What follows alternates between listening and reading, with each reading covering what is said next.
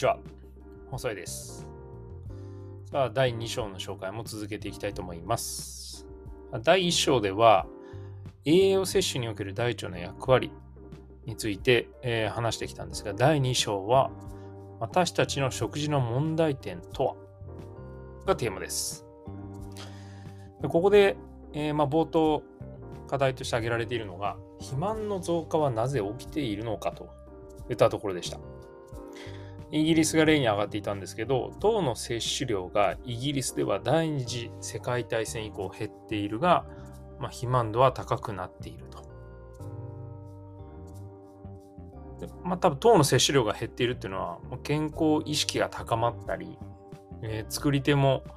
えー、砂糖使用量を減らすとかそういったことが行われているんだと思われるんですけれども肥満度は高くなっていると。で同様アメリカの数字についても、えー、紹介されていたんですけどエネルギー摂取量は1977年1854キロカロリーだったのが1987年では1785キロカロリーの摂取量に減ってきていると。えー、1日あたりの摂取カロリーですね。脂肪の摂取量というのも、えー、1977年には全エネルギーのうちの41%。1987年にはこれが37%まで減っていると。えー、ということで、まあ、エネルギーの中における脂肪の摂取量も減ってきているが、過体重の人口比率というのは1977年25%だったにもかかわらず、1987年には33%まで増えてきていると。でカロリーの摂取量低下やし、えー、カロリーのうちの脂肪の占める割合の低下というのは、過体重の人口比率とは関わっていない、まあ、相関していないんでしょうということなんですね。じゃあこのエネルギー摂取量とか脂肪の摂取比率の低下にもかかわらず過体重が起きていることの理由は何かというのを突き詰めた結果、食物繊維摂取量は低下しているというデータが出てきていたようです。えー、例えば、第二次世界大戦真っ只中の1942年でも、まあ、現在の人類のほぼ2倍の野菜を食べていたと。実際に1日あたりの野菜の摂取量というのは1940年の 70g から2000年 27g まで大幅に減ってきていると。植物性食品の摂取量が以前より大きく減ってきているというデータが出ています。で前日の実験の際に、えベジタリアンの食事がメインだった人が肉を食べ始めてからというお話あったかと思いますが、腸内にいる植物性の餌がないと生き残れないプレボテラが、急減したという事例だったと思います。プレボテラ属とキシラニバクテル属の細菌は食物繊維をしっかり摂取している人の腸内では高い割合で見つかっていると。この両グループの細菌には食物植物の細胞壁を形成しているキシランとセルロースを分解する酵素を作る遺伝子があります。食物繊維をしっかりと取っている人は腸内に、えー、蒸気のプレボテラとキシラニバクテルを住ませているおかげで食事の大半を占める穀類、豆類、野菜からより多くの栄養を引き出すことができるようです。一方で食物繊維が不足している人の腸内はこの腸内細菌がほとんど見られません。その代わりにフィルミクテスモンの細菌が多くこの細菌は肥満に関係していることが研究で分かっているようです。この他にアッカーマンシアと呼ばれる細菌も食物繊維によって増えるんですが、これは腸壁を覆う粘液層を厚くしてくれて、細菌由来の毒が腸壁を越えて血液に入り込むのを阻止してくれると。非常に重要な役割を担っています。ちなみにこの、えー、毒はリポタト、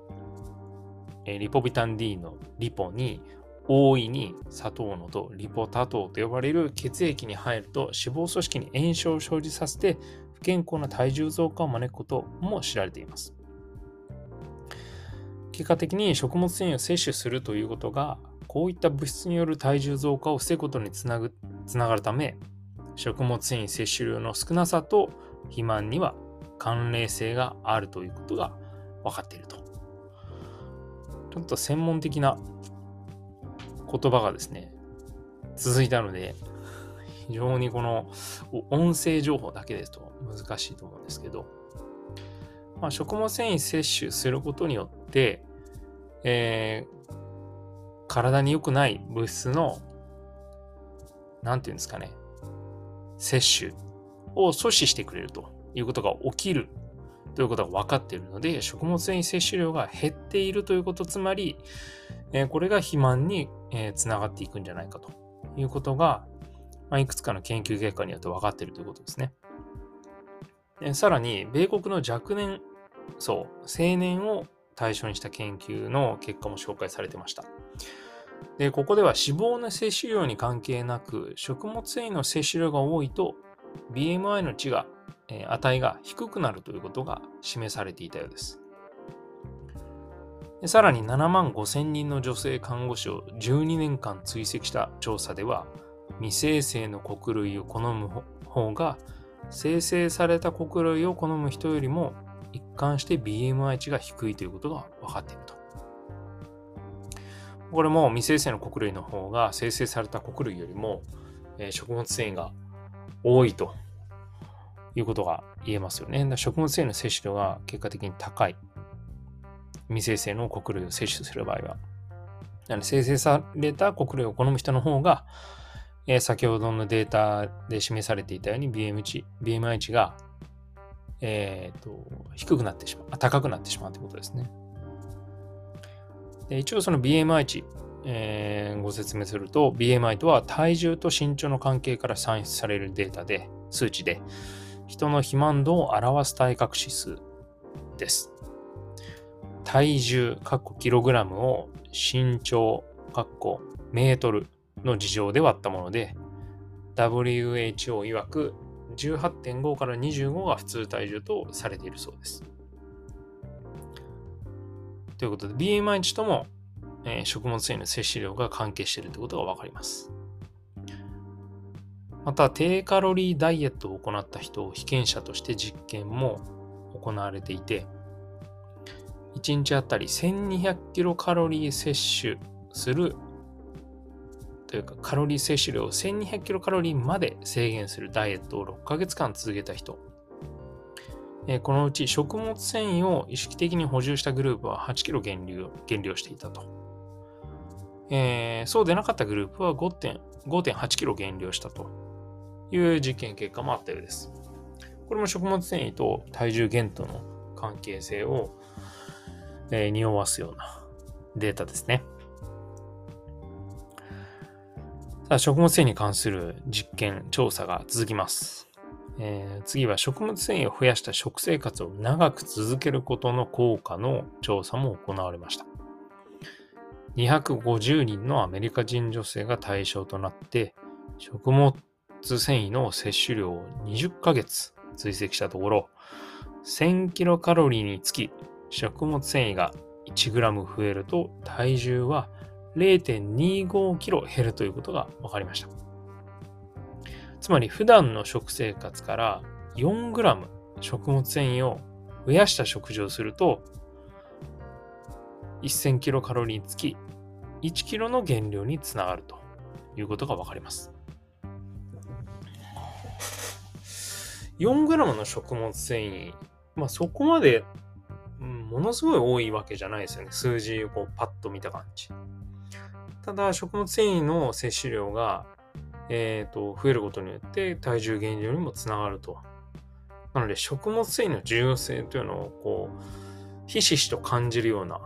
実験結果が多いですね。で、えっ、ー、と、気になった部分もう少し紹介すると、人という種が草食性から出発して現在の雑食性に至ったという進化の過程で育んできた微生物集団が存在してくれるからこそその